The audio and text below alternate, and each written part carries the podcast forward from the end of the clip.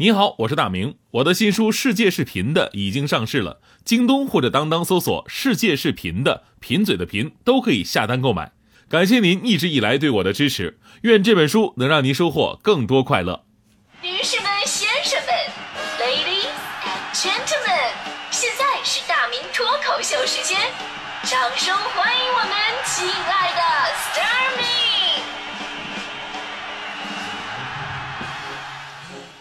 各位来到今天的大明脱口秀，我是大明。呃，世界杯马上就要到了，就很多球迷朋友会非常开心。但是呢，反过来说，就很多不是球迷的朋友吧，我觉得咱们也得照顾一下。其实呢，不喜欢看足球的人，一大原因就是因为这个足球场啊，它进球少啊，对吧？踢了半天不进球。如果他们打开电视看比赛，一看，哎呦，这比赛已经快结束了，但是一看比分，嗯，零比零，一定会觉得太好了，啥也没耽误，是吧？就是幸好这看电视，我不知道他们如果去现场看的话，最后零比零，他们会不会退票？当然，我们不能否认啊，这确实是足球啊，相对于其他球类，人们会比较入门慢的原因之一。你看庆祝动作就知道了吧？足球比赛进了个球，那球员教练都跟疯了似的，一顿飞奔呐，要么摆出各种造型，对吧？之前你看这帮人都快跑抽了，都累得上气不接下气了。但进球之后的庆祝，瞬间都回血了，个个都变成了博尔特。那其他的球类就不会啊，你看排球顶多击个掌，乒乓球呢也就喊一声 yes。篮球更不用说了，进一个球根本来不及庆祝，都喊回防回防。最镇定的就是台球了，进个球连表情都没有。有的时候吧，这球进了以后走位不好，还一顿闹心。但反过来说吧，这个足球虽然说进球少，但是球场上，呃，咱们说可看的、可关注的一点，它不仅是进球啊，还有球员之间的对抗啊、技术和力量的竞赛啊、主教练的排兵布阵呢。除此之外，球场上很多花边也耐人寻味。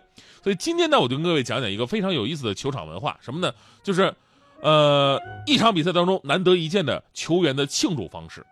其实我们上学踢球那会儿吧，自己也会模仿很多球星的庆祝动作，啊，最开始呢都是最原始的。呃，张大嘴，呜呜喳喳一顿跑，然后呢，觉得哎，这种方式真的太傻了，一点都不帅，啊，学习一下吧。后来看了一下这个球星的进球集锦，啊，发现，哎，这些方式都不错哈。然后呢，之后的比赛之前，我们都去想好，今天如果我进球了，我要用谁谁谁的，我要用罗纳尔多的摇手指，我要用蒙特拉的那个滑翔机，我要用巴蒂斯图塔的机关枪扫射，我要用贝尔的比心，我要用巴洛特特利的脱衣静止，我要用贝贝托的摇篮舞。我要用 C 罗的那个光膀子晒肌肉哈，我要用卡卡的双手指天，想的都特别的完美。问题就是比赛的时候他真进不了球啊，这怎么办？是不是啊？真着急。但后来长大了呢，对足球文化有更多的了解了，然后呢就会发现，其实球星的一些庆祝动作啊，它不是说条件反射带来的，而是之前就策划设计好的动作，而且每个动作都有自己背后的故事，你不能硬模仿。你咱就说刚才说过的那个巴西球星卡卡。进完球之后呢，双手指天，这背后有故事的。因为卡卡小的时候呢，在一次跳水当中出现了偏差，导致脊椎重伤。当时看起来他完蛋了，职业生涯都没有了，对吧？但少年卡卡仍然坚持了下来，不仅没有瘫痪，而且呢还成为了著名球星，拿了金球奖（括号金球奖是足球运动员个人的最高奖项，跟电影那个金球奖没有任何关系）。卡卡是巴西人，所以他相信是耶稣的力量让他康复的，并且有了今天的成就。所以每次进球之后呢，他都会双手指天，感谢耶稣的恩赐。哎，这是双手指天的由来。那人家吧是有这方面的信仰，人能做。你进了球学的双手指天，能代表什么意思啊？啊，天气不错呀，这是。除此之外呢，还有很多常见的球星动作，比方说这个皇马的球星劳尔。劳尔呢，熟悉他的朋友都知道，每次进完球之后呢，都会亲吻戒指。代表着把进球献给媳妇儿，呃，巴萨的球星苏亚雷斯呢，进完球之后都会亲吻自己的手腕，是因为他把女儿的名字啊纹在了自己手腕上面。阿根廷的德米凯利斯呢，在有一次进球之后，把球塞到了球衣里边装大肚子，其实是献给他自己怀孕的媳妇儿的。然后呢，巴西的罗纳尔迪尼奥经常比划六的手势，这不是说哎老铁双击六六六是不是？不是这意思，是在巴西人的文化里边吧，比出六的手势呢是你好，并且表示吉祥的意思。小罗呢，用这个手势祝愿自己的母亲身体健康。所以说啊，你看这创意的背后，你也能看到这球星的亲情感真的特别的强。如果换成是你啊，取得成绩了，你要我估计你感谢的一定是第一个是领导，是吧？但是有的动作呢，也不是说谁做都好看的。老球迷还记得，在一九九八年世界杯，巴西队四分之一决赛遭遇到了丹麦队。当时丹麦队的劳德鲁普进球之后啊，非常潇洒的在草坪上做了一个睡美人的姿态，被奉为经典。其实这个睡美人的动作早就有了，而且第一个做这个动作的球星啊，比这个劳德鲁普腕还大呢。谁呀？他就是法国传奇球星普拉蒂尼。为什么普拉蒂尼当年做这个动作没火呢？其实无论看了比赛，还是看了当年这个视频的图片的朋友。都实在看不出普拉蒂尼是在模仿睡美人，反倒更像是一个摔倒的大爷。然后旁边呢围着一群队友在想，到底服不服呢？普拉蒂尼的造型，比他更失败的也有，比方说这个巴西的大罗肥罗啊，罗纳尔多，零五年皇马的一场比赛，当时罗纳尔多梅开二度进了俩球，进完第二球之后呢，跟同胞卡洛斯还有这个罗比尼奥做了一个匪夷所思的动作，就是他们仨并排躺在球场上面，然后呢朝这个空中啊。胡乱的蹬腿啊，挥手啊，这这一幕就特别像是什么呢？就特别像那个喷了药、喷了药之后抽搐的蟑螂啊，所以媒体为称之为“蟑螂舞”。但是在球场上，也有非常温馨有爱的庆祝方式。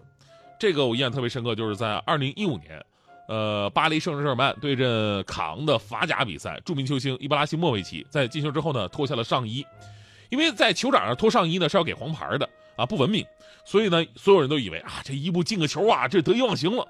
但是接下来他们惊讶的看到，伊布身上多了五十个临时的纹身，这五十个临时的纹身呢，是五十个来自全世界各地正在遭呃遭受饥饿的民众的名字。他想通过自己晒纹身的举动呢，来呼吁大家多关注全世界高达八点零五亿正在遭受饥饿的人们。还有二零一五年的一场德甲，伯林赫塔队的球员。呃，本哈迪拉在进球之后呢，戴上队友递过来的蜘蛛侠的一个面具，并将手指向了看台。这个举动呢，也遭到了裁判给出的黄牌。